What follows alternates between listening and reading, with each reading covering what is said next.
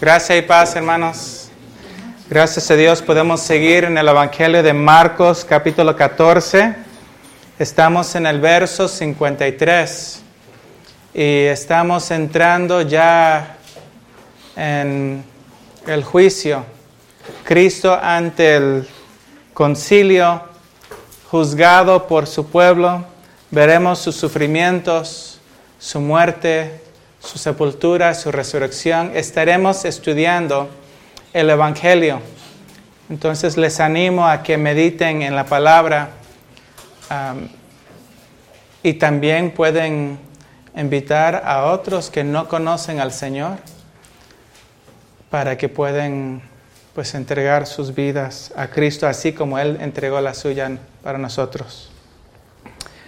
Marcos capítulo 14, verso 53 dice así, trajeron pues a Jesús al sumo sacerdote y se reunieron todos los principales sacerdotes y los ancianos y los escribas. Estaba siendo juzgado por el liderazgo ahí en Israel. Y lo interesante es, el sumo sacerdote de aquel tiempo era Caifás pero todavía tenía mucho, mucha autoridad Anás, que es su suegro, y es ahí en el patio de Caifás a que llegaron a su casa, dice otro de los evangelios, y ahí es importante, dejan su dedo aquí, hay un versículo muy importante que no podemos ah, perder, que está en el Evangelio de Juan, dejan su dedo aquí y vamos a ver el Evangelio de Juan, capítulo 18 y el verso 14. Un versículo muy importante que tenemos que saber cuando estos hombres se reunieron, era a las 6 de la mañana. Y nos dice que cuando ellos estuvieron platicando y discutiendo, en el verso 14 dice, era Caifás el que había dado el consejo a los judíos de que convenía que un solo hombre muriese por el pueblo. Era Caifás que había dado el consejo a los judíos que convenía que un solo hombre muriese por el pueblo. Porque ellos ya tuvieron sus juntas y cuando ellos estaban hablando y decidieron dar muerte al Señor Jesús. Ellos estaban, y dice la palabra de Dios que Él lo había profetizado. No era ni creyente. Pero aún así Dios, por su misericordia, permitió que este hombre inconverso uh, dé esta profecía. ¿Y qué es la profecía? Él lo entendía de esta manera. Es mejor que muere uno y no toda la nación de Israel bajo Roma. Así, eso era su forma de pensarlo, porque dice, si esto sigue como va, pues va a haber un disturbio, va a haber un desorden y después vamos a morir todos. Mejor lo matemos y así podemos salvar a Israel. Pero Dios tuvo otro propósito al dar la profecía. Y cuando salió a la boca de Caifás, lo que realmente significa es que Dios estaba dispuesto a dar a su Hijo amado, entregar a su Hijo con qué fin? Para salvar y procurar para así comprar a un pueblo para sí, un pueblo para Dios celoso de buenas obras. Entonces aquí dice, en el verso 54. Y Pedro le siguió de lejos. Es interesante los contrastes que hay. Primero habla acerca de Caifás y de los líderes, después habla de Pedro. Pedro le siguió de lejos. Hay varios que todavía en este momento están siguiendo al Señor de lejos. Están siguiendo al Señor de lejos, pero hay consecuencias. Hay consecuencias de seguir al Señor de lejos. ¿Cuáles son? dice hasta dentro del patio del sumo sacerdote y estaba sentado con los aguaciles. ¿Qué dice Salmo 1? Ni me he sentado en silla de escarnecedores. Así Pedro está siguiendo de lejos, está sentado con pues los que se burlan de Dios y va a haber consecuencias. Consecuencia número uno dice, y calentándose al fuego. ¿Por qué se calentaba en el fuego? Porque tenía frío. Tenía frío y yo sé que su frío era físico, pues era seis de la mañana, estaba fresco, no estaba preparado, ellos están toda la noche orando, tiene frío, pero yo quisiera decir que también como seguía al Señor Jesús de lejos, también había pues frío en su interior. Y por eso hubo consecuencias y la consecuencia más grande es que llegó hasta negar al Señor Jesús. ¿Por qué? Porque seguía de lejos. Es muy importante porque tal vez ah, usted está pensando, ya sé de quién habla porque tal hermano, tal hermana está siguiendo de lejos. Tengamos cuidado. Tengamos cuidado, ¿saben por qué? Porque Pedro estaba tan celoso, tan aventado, que Pedro mismo decía, negarte hasta moriré por ti. Él se consideraba a sí mismo como el más entregado de todo el grupo. Y al final él fue quien negó al Señor. Entonces también es interesante porque dice que Pedro le siguió hasta dentro del patio. Él estaba afuera. El que pudo entrar, nos dice el Evangelio de Juan, nos dice que Juan, el apóstol, era conocido del sumo sacerdote. También había una criada que estaba pues al frente de la puerta. Entonces, siendo el apóstol Juan conocido, pues pudo entrar y él fue que dijo a la sierva, pues permite que Pedro también pase y, hizo que Pedro pasara y el que hizo todo eso fue Juan. Entonces dice, y los 55, y los principales sacerdotes y todo el concilio buscaban testimonio contra Jesús para entregarle a muerte, pero no lo hallaban. No lo hallaban. Así ellos buscaban y se fijaban, cuidaban de sus palabras, de sus acciones. Y todos los que estaban ahí inspeccionando y examinando, ¿qué encontraron? Ningún maldad en él. ¿Qué dijo el centurión cuando Cristo estaba en la cruz? Ciertamente, pues Él es hijo de Dios. Él también, ¿qué dijo?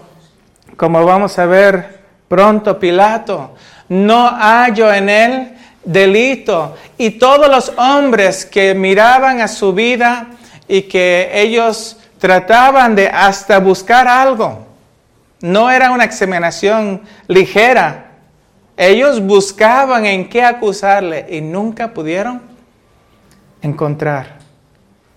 Pero lo más maravilloso es el que conoce los corazones, el que examina el espíritu, el alma, el que conoce todo. El Padre vio su vida y ¿qué decía el Padre de él? Él es que tiene toda mi complacencia. Nunca, nunca pecó. Y dice en el verso 56, porque muchos decían falso testimonio contra él mas sus testimonios no concordaban. No había maldad en, él. No había engaño en su boca, nos dice ahí en Isaías 53. Donde estaba el engaño era en la gente. Cuando no encontraban algo, ellos inventaban. De hecho, dice, entonces levantándose unos Mateo nos dice que había dos testigos falsos en especial, que dieron falso testimonio contra él diciendo, nosotros le hemos oído decir, yo derribaré este templo hecho a mano y en tres días edificaré otro hecho sin mano. Es diferente que el otro evangelio, por ejemplo Juan 2, pero aún así es muy interesante porque Cristo es el tabernáculo. Cristo es el templo. ¿Por qué? Porque dice en el Evangelio de Juan, capítulo 1, verso 14, y Él habitó, y el verbo habitó entre nosotros y vimos su gloria. Este es, este es precioso, ¿por qué? Porque el verbo habitó cuando lo buscan es la palabra tabernáculo, es, el, es la palabra templo. Y es que Cristo tabernaculó, que no es un verbo, Él como un templo vino, descendió del cielo como hemos cantado, y Él habitó entre nosotros y su gloria fue manifestada. ¿En qué? En sus palabras, en sus obras, en su doctrina, en sus milagros. Todo lo que hizo manifestó quién era el verbo de Dios hecho carne. Él tomó cuerpo. Él habitó entre nosotros. Y aquí lo que podemos ver es que Jesucristo dijo, si ustedes destruyen este templo, y en Juan 2 es muy claro que dice que se refería a su cuerpo. Si destruyes a este templo, su cuerpo, en tres días, lo levantaré. Pero noten lo que dice aquí. Y lo que dice es que si destruyes este templo hecho a mano, en tres días edificaré otro, hecho sin mano. Y también debemos recordar que cuando Cristo resucitó, ¿qué hizo? Reunió un solo pueblo, dice las epístolas, de los dos, de ambos, hizo un solo pueblo, ¿para qué? Para que nosotros seamos su templo. El Cristo hizo, como dice el libro de Hebreos, un templo no hecho de manos y es su santa iglesia.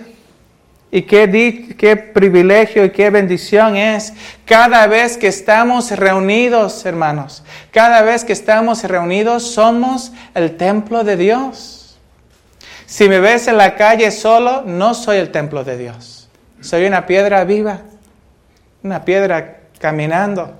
Pero cuando nos reunimos, somos el templo. ¿Por qué? Porque hay personas que me dicen, no tengo que ir al templo, yo, yo soy la iglesia, aquí en mi casa hay iglesia también. En su casa no hay iglesia. En su casa usted es una piedra sola, se tiene que reunir con otros hermanos para ser templo de Dios. Entonces dice aquí en el verso 59 que sus testimonios no se concordaban en el testimonio porque eran mentirosos. Entonces el sumo sacerdote levantándose en medio preguntó a Jesús diciendo, ¿no respondes nada? ¿Qué testifican estos contra ti? Y ellos lanzaban mentiras, falsedades y dices, ¿por qué no te defiendes? Si de veras tienes la razón, ¿por qué no dices nada? Y la profecía dice en Isaías 53, como oveja delante de sus trasquiladores, enmudeció y no, no abrió su boca. ¿Por qué no se defendió?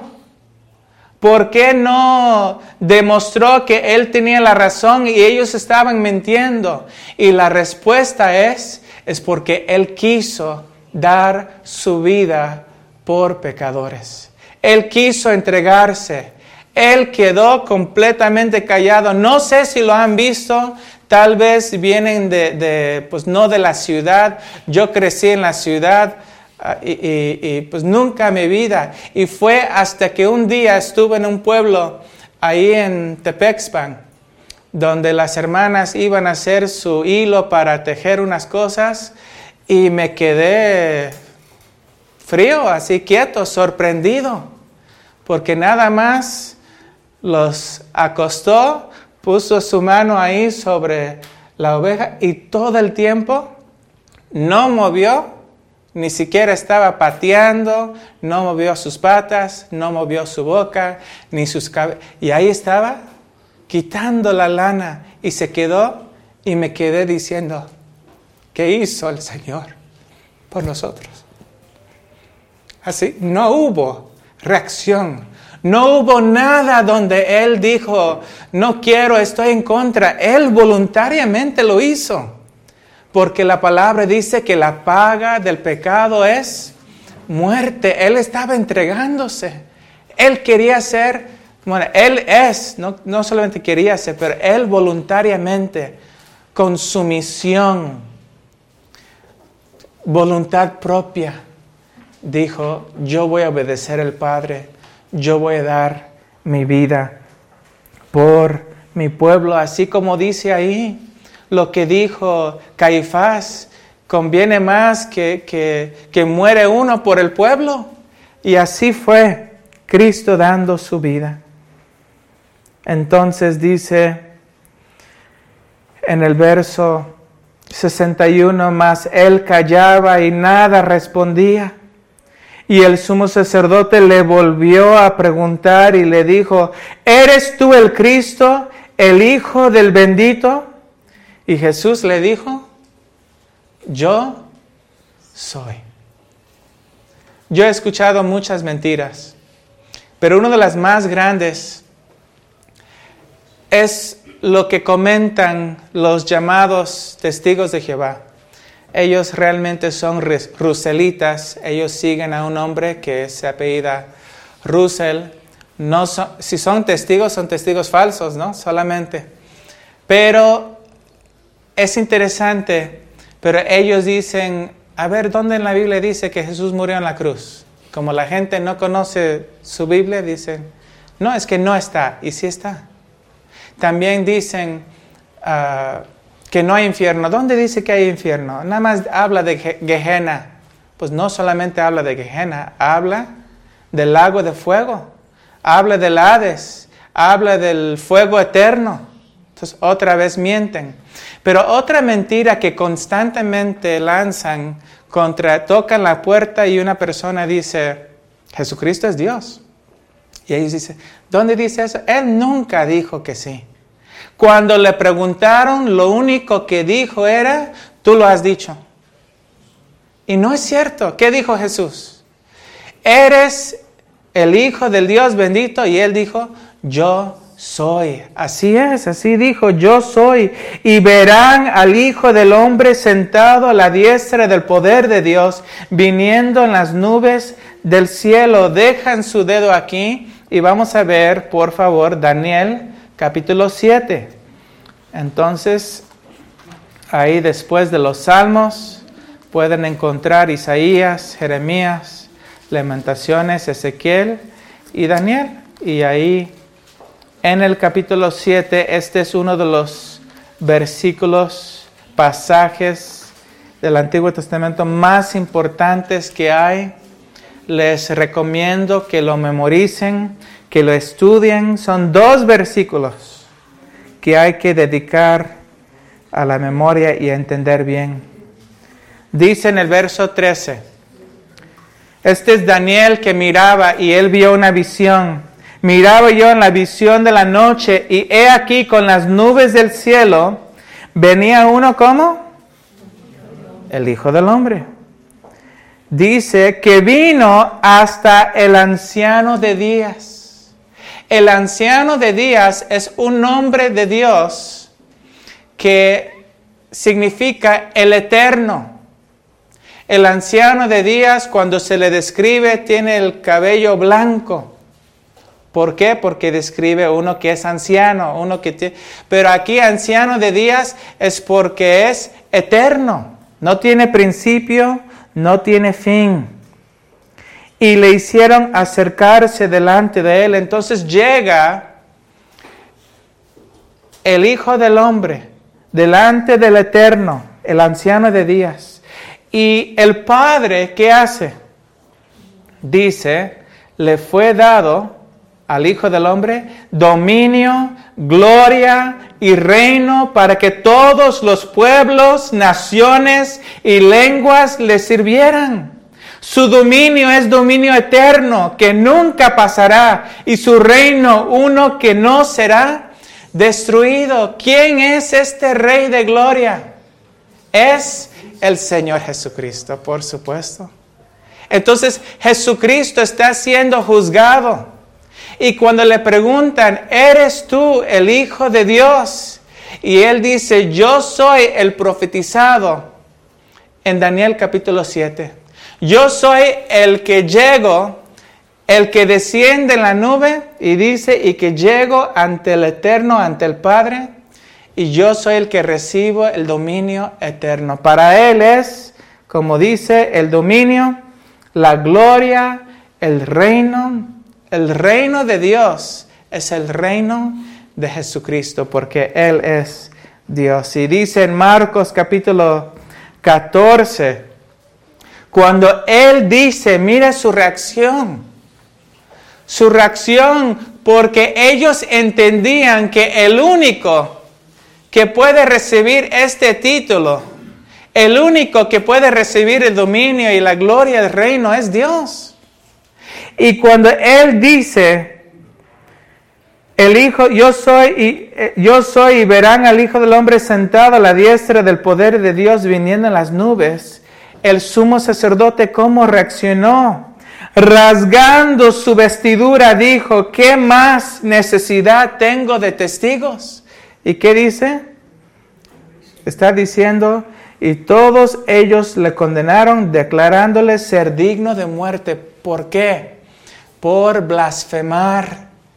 Ellos decían, Él blasfema porque Él dice que Él es Dios. Ahora, la primera blasfemia era de parte de los falsos testigos. Los falsos testigos blasfemaban contra Cristo diciendo cosas que, no eran ciertas, mentiras. Segunda blasfemia es de parte de Caifás. Y no tenemos eh, el momento ahorita, pero la vestidura del sumo sacerdote era muy importante. Había una ley diciendo que su vestidura no se puede rasgar. No se puede. Y sin saberlo, ¿sí? Él en su enojo, pensando que el Señor Jesús blasfemaba, cuando él rasgó su sacerdocio, lo que no, es, no sabía que estaba haciendo, estaba terminando el sacerdocio arónico. Estaba terminando el servicio de los levitas. Y por eso dentro de una generación, dentro de 40 años, también se destruyó el templo. Porque ya no hay sacerdocio arónico. Ya no hay sacerdocio, ah, no hay servicio levítico. Ya no hay sacrificios en el templo. Dios puso un fin a todo eso. ¿Por qué? Porque el verdadero sumo sacerdote estaba dando su vida por pecadores. Él es el verdadero. Y cuando él rasgó sus vestidos pensando que él estaba blasfemando, realmente el blasfemo era Caifás. Y ahí terminó su ministerio, así como cuando Dios terminó el ministerio, del sumo sacerdocio de Leví, de Elí, ahí en primera de Samuel. Dice en el verso 65, y algunos comenzaron a escupirle y a cubrirle el rostro, vendaban sus ojos y, le daban puñetazos y decían, profetiza. Y los aguaciles le daban de bofetadas. Este es el tercer grupo que blasfemaban. ¿Por qué blasfemaban? Porque decía, pues unos no creen que es el Mesías. blasfemaban. Otros no creían que era el sumo sacerdote, blasfemaban. Estos no creen que es profeta, blasfemaban. ¿Y cómo blasfemaban? Le escupían en su rostro. Primeramente, tenemos que entender que Isaías 52 dice que su rostro ya dejó de tener apariencia de hombre.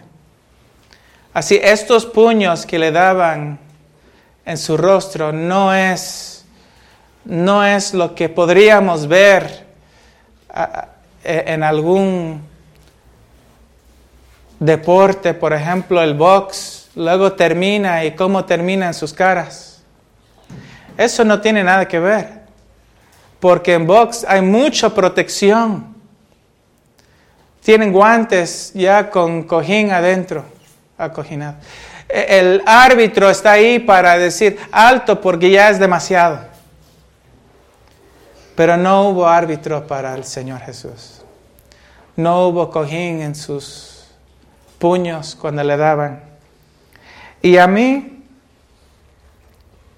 me duele pensar en la forma que le escupían. No hay manera, no hay forma de, de, mostrar desprecio más grande que escupir la cara.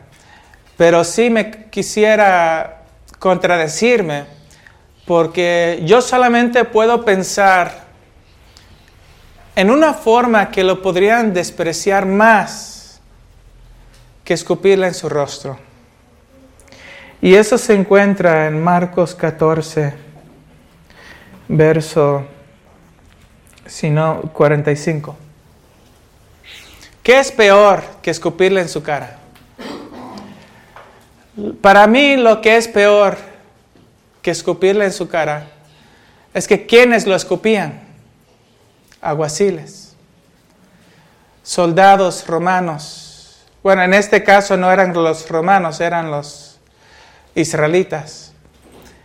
Pero peor todavía para mí es Judas, que le dio un beso. Y dices, ¿cómo puede ser eso peor? Porque Judas fingía ser un discípulo. Judas estuvo con él tres años escuchándole. Judas salía a hablar de Cristo a otros.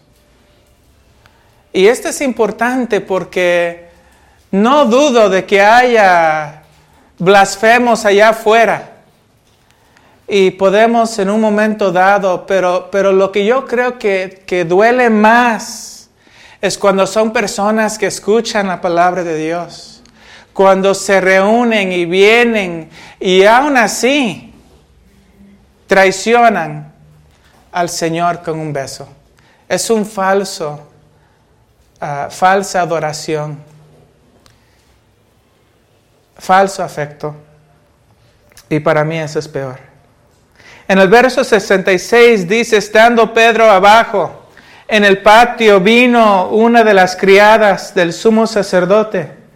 Ella es, por decirlo así, la primera que, persona que, hace, que le hace la pregunta, ¿eres tu discípulo? Todos los evangelios comentan lo mismo, que fue una criada. Posiblemente es la criada que conoció a Juan y que hizo pasar a Pedro cuando estaban entrando. No dice exactamente eso, pero como menciona que las dos son criadas, es esta criada que le pregunta y ve que Pedro está calentándose ahí, calentándose ahí con los demás y mirándole, se le queda viendo, fíjese, se le queda viendo y dice, algo está raro aquí y le dice, tú también estabas con Jesús el Nazareno. Primeramente debemos notar cómo ella le llama a Cristo. Jesús un Nazareno porque Nazareno era decir que eres de Nazaret era una ofensa porque eran de lo peor.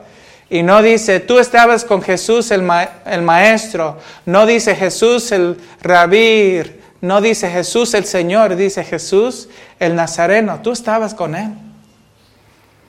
Y Pedro le dice, mas él negó diciendo, no le conozco, ni sé lo que dices. Y salió a la entrada y cantó el gallo. No sé si, si, si, se han dado cuenta de esto, pero Jesús dijo, me vas a negar tres veces antes de que el gallo canta dos veces.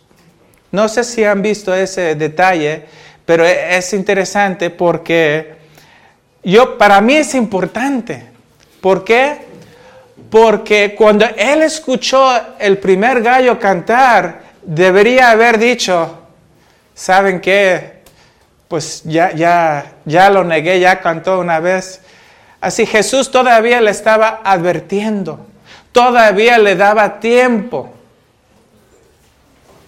con advertencias y, advirtiéndole. Y dice aquí en el verso 69, dice, y la criada o una criada, si nosotros vemos, se me olvidó apuntarlo bien, Lucas 22, 58, no, dice que era una criada otra criada, pero con un grupo de personas. Y dice, y ellos le preguntaron. Entonces no es la misma, es una criada con otro grupo de gente y llegan y se acercan. Y dice, y comenzó, posiblemente es la misma criada con otra criada y un grupo, porque si combinas todos los evangelios, así dice. Viéndole otra vez, comenzó a decir a los que estaban allí, este es de ellos. No quiero alejarme del contexto, pero es muy importante este punto. Dijo Pablo, no me avergüenzo del Evangelio. ¿Por qué?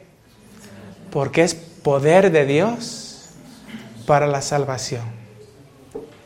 Pero si vemos a Pedro, ellos están diciendo, tú eres de ellos.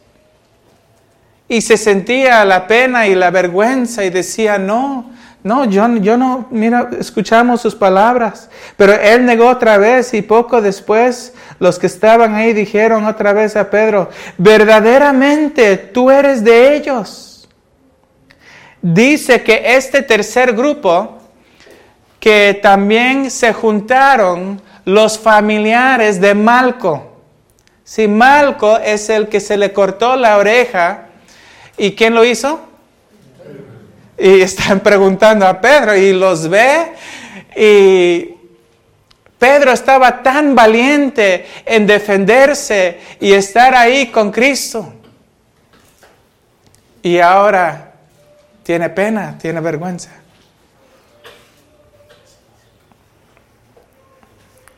Yo no, yo no puedo así. Tengo que pensar en mi vida. Yo no voy a estar parado aquí y decir, Pedro es esto y Pedro es aquello. Porque mi pregunta es, cuando están rodeados de sus conocidos, de sus compañeros, de sus amigos, ¿le da vergüenza? A veces hasta preguntan o pueden hasta burlarse. No, ese no, porque ese es cristiano. Y se apenan y dicen, no, no, no. Nunca debemos avergonzarnos. Nunca. Dice, esta parte es más fuerte todavía. Pero él negó otra vez y y poco después los que estaban ahí dijeron otra vez a Pedro, verdaderamente tú eres de ellos porque eres Galileo. ¿Y cómo se dieron cuenta? Y tu manera de hablar es semejante a la de ellos. Tú hablas como ellos. Entonces, ¿qué hizo Pedro? ¿Qué hizo Pedro para decir, yo no hablo como ellos? Mira lo que dice. Entonces él comenzó a maldecir. y a jurar.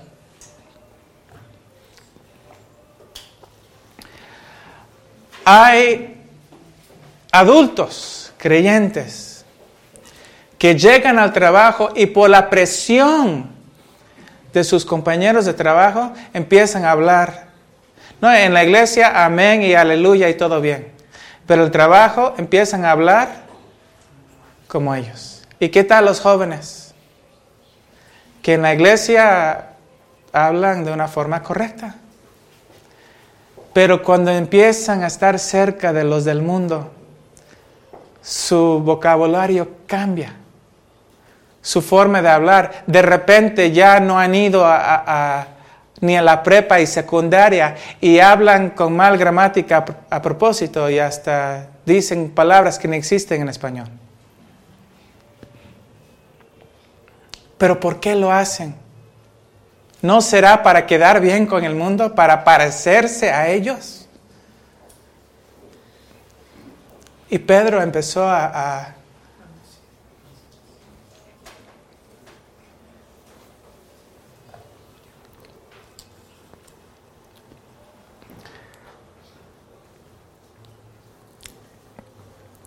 Me da tristeza porque en el principio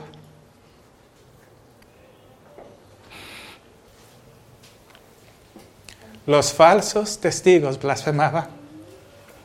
Después, Caifás. Después, los aguaciles. Los aguaciles. Pero no me duele tanto. Lo que me duele más, y no dudo al Señor, es cuando blasfemó Pedro. Pedro blasfemó. Pedro lo, negó. Y dice, después de maldecir y jurar, no conozco a este hombre de quien hablan. El, el, el, gallo cantó la segunda vez. Entonces Pedro se acordó de las palabras que Jesús le había dicho. Y esto es lo, lo peor. En Lucas 22, 61 al 62, dice así, que Jesús volvió y le miró. Ahora ustedes díganme, Pedro blasfemando, diciendo groserías, maldiciendo, el gallo canta, el, gallo canta. Y Pedro mira hacia Jesús y los ojos de Jesús.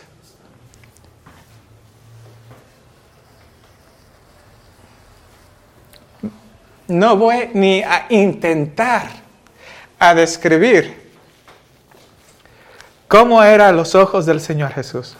Yo creo que va a variar nuestra percepción algunos dirán que Jesús le miró con unos ojos grandes de amor y, de, perdón y misericordia. Otros dirán con unos ojos de decepción. Otros con, con santo enojo. Yo no dudo los tres mezclados. Lo único que yo sé es que al mirar a los ojos del Señor que Pedro empezó a llorar. Y cuando él lloró, se salió corriendo y dice, y lloró amargamente. Amargamente. En el arrepentimiento genuino, nuestra mente es convencido. Nuestras emociones son contristados. Pero en un arrepentimiento, arrepentimiento, genuino, nuestra voluntad tiene que ser convertida, tiene que ser cambiada. Y la razón por que lo menciono es porque vemos en el capítulo anterior Judas, que también dice que se arrepintió. Pero ¿cómo? Porque cuando él tuvo el dinero y hizo lo que hizo, llegó otra vez a ellos y dijo, he traicionado sangre inocente. Entonces su mente estaba convencido. No pudo vivir con su mismo con lo que, lo que hizo. Su mente estaba convencido. No dudo tampoco que Judas estaba pues con convicción, con tristeza por lo que ha hecho al Señor Jesús. Pero Judas no tenía arrepentimientos según Dios. Su arrepentimiento no era genuino porque en su mente reconoció lo que hizo, se sintió feo como Esaú. ¿Ves? Esaú dice que lloró con lágrimas porque había vendido su primogenitura y perdió la bendición y lloró. Pero Esaú era un fornicario y era un profano. Judas era un falso, un hijo del diablo. Pero Judas nunca cambió su vida. Judas se fue y se suicidó porque no quería cambiar. Prefería morir que ir al Señor Jesús y cambiar su vida. Pero Pedro no fue así. Pedro es completamente diferente. Sus lágrimas no son lágrimas falsas. Sus palabras y pensando en esto lloraba y lloraba amargamente. Pedro cambió su vida. Y debemos recordar que en el cuando se escuchó que Cristo resucitó, pues estaba corriendo para ver la tumba vacía. Y después de la resurrección, en el día de Pentecostés, 40 días después, él fue el primero que se paró y predicó. Es difícil decir uno de los mejores sermones que toda la historia porque es inspirada por Dios. Predicó y Dios lo usó para predicar la palabra de Dios en la conversión de cinco mil personas, posiblemente puros hombres. Y capítulo 2 dice, uno dice cinco mil y el otro dice, en capítulo 4 dice que fueron salvos uh, tres mil. Pero lo hermoso es esto. Lo hermoso es, es que hay gracia, hay perdón, hay misericordia. Y tal vez usted está sentado aquí y está pensando, yo también he negado al Señor con mi vida y con mis hechos, tal vez hasta con su boca y sus palabras. Pero es tiempo de confesarle, es tiempo de vivir por Él, es tiempo de no dar falso testimonio como los falsos testigos, dar testimonio verdadero. Es tiempo, no como Caifás, que no creía en el nombre del unigénito Hijo de Dios, sino en creerle. Es tiempo de dejar de vivir escupiendo al Señor en su rostro y dando falsos besos. Es tiempo de vivir adorando al Señor.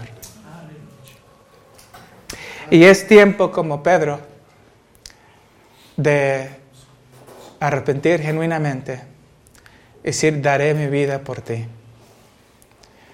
Pedro tuvo sus tropiezos como todos nosotros, pero no hay duda de que Pedro fue uno de los apóstoles que más sirvió al Señor con su vida. ¿Y cómo terminó? ¿Terminó negándole? No.